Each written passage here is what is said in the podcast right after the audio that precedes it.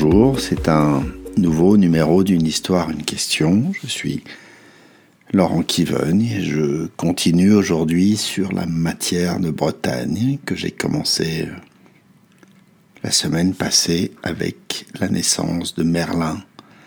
Merlin, l'enchanteur, né d'une femme et d'un démon. Et je vous conte aujourd'hui l'histoire du roi Constant, qui est le roi d'Angleterre, qui a trois fils. L'histoire est une histoire d'homme hein, à l'époque. Donc il y a trois fils qui sont moine, Pendragon et Uther. Constant meurt et cède le pouvoir à Moine, l'aîné, qui est mal conseillé par un certain vertigier. Mal conseillé veut dire que celui-là le conseille et en même temps complote contre lui, et finit par réussir, par le faire assassiner et à prendre sa place comme roi félon. Il s'allie avec les Saxons, épouse une princesse saxonne pour euh, euh, consolider son pouvoir contre un peuple qui se révolte et se fait construire une tour pour se protéger, une tour immense. Mais cette tour qui est censée finalement faire une barrière contre tous ces opposants qui sont nombreux, elle s'écroule régulièrement.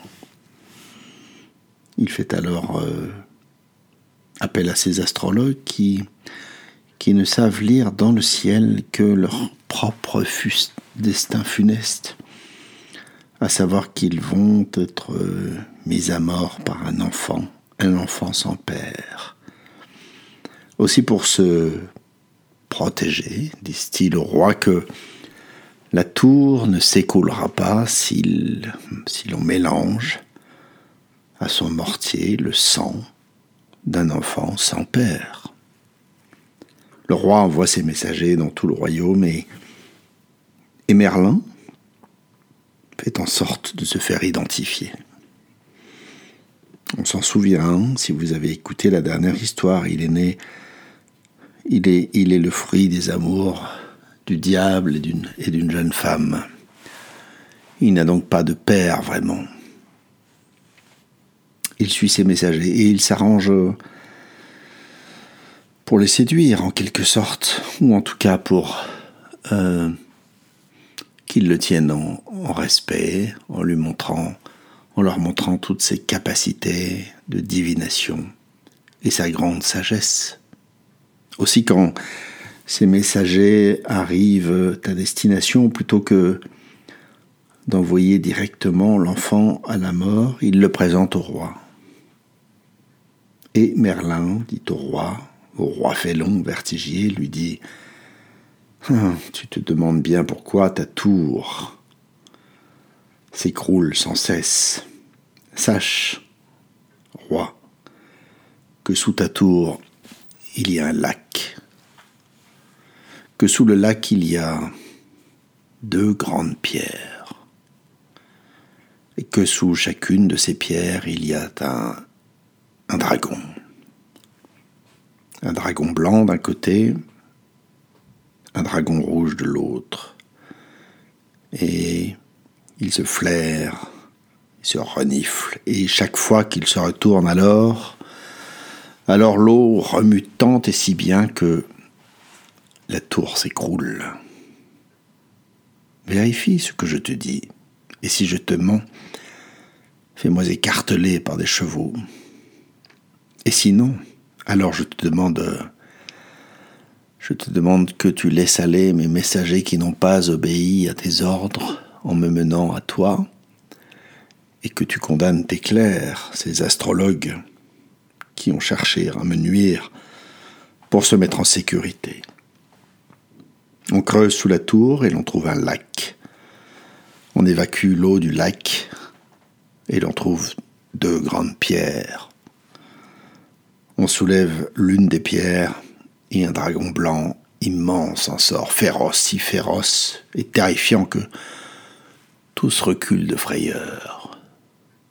Puis on soulève l'autre pierre et un dragon rouge plus effrayant encore sort de là.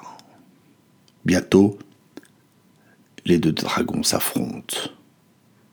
Merlin a prédit que c'était le blanc qui allait gagner. Vertigier pense que le rouge aura le dessus. La lutte est longue, âpre, effrayante, terrifiante. Tous sont sidérés devant tant de puissance. Et à un moment où le rouge semble avoir le dessus, le blanc crache des flammes qui vont oxyre le dragon rouge. Puis il se retire, non loin de là, et, et quelques jours après, finit par succomber lui aussi à ses blessures. Merlin explique alors au roi, au roi vertigier, la signification de ce qu'il a vu. Tu le rouge, lui dit-il. Et le blanc représente les autres fils du roi Constant, Uther et Pendragon. Ils sont en route pour reconquérir le royaume. Et en effet, bientôt, ils arrivent, ils livrent bataille à, Vertigier qui, va s'enfuir et se réfugier dans un château où, auquel Pendragon va mettre le feu, ce qui va mettre un terme au royaume félon de Vertigier. Voilà, c'est la, c'est la fin de cette histoire. Cette histoire étonnante, n'est-ce pas? Et pourtant, c'est si près de nous. Euh, réfléchissez, moi j'ai mis du temps à trouver euh, ce que cette histoire me racontait à moi-même. Euh, prenez votre temps, mettez sur pause, est-ce que vous mettez sur pause de temps en temps votre propre vie? Est-ce que vous savez faire ça? Faites-le maintenant et rêvez de dragons, de merlins, de rois et de traîtres, là-bas, dans cette lointaine Bretagne. Quant à moi, euh, en fait, ce qui m'est venu, c'est presque curieux, c'est l'idée que toute œuvre importante comme cette tour, toute œuvre d'homme, ou de femme, bien entendu, euh, est construite sur quelque chose d'instable. Je dis souvent que le conflit est comme, est comme des plaques tectoniques. Vous savez, ces plaques qui, qui vont l'une contre l'autre, qui sont en opposition l'une avec l'autre et qui par nécessité, doivent s'ajuster et, font ainsi trembler la terre. Ainsi du conflit, ainsi de ces deux dragons.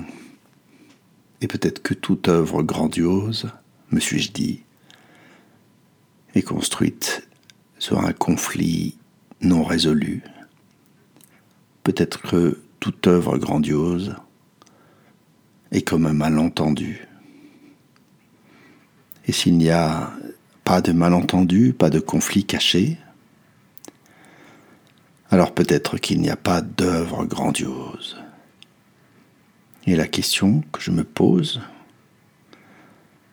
c'est tout simplement sur quoi je construis ma vie? Et si ça n'est pas sur un conflit, si ça n'est pas sur un malentendu, puisque je mets aujourd'hui toute mon énergie à éviter ces malentendus alors peut-être que je devrais me résoudre à une existence calme,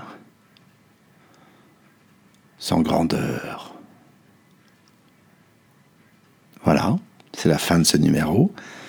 Cliquez, partagez. À bientôt.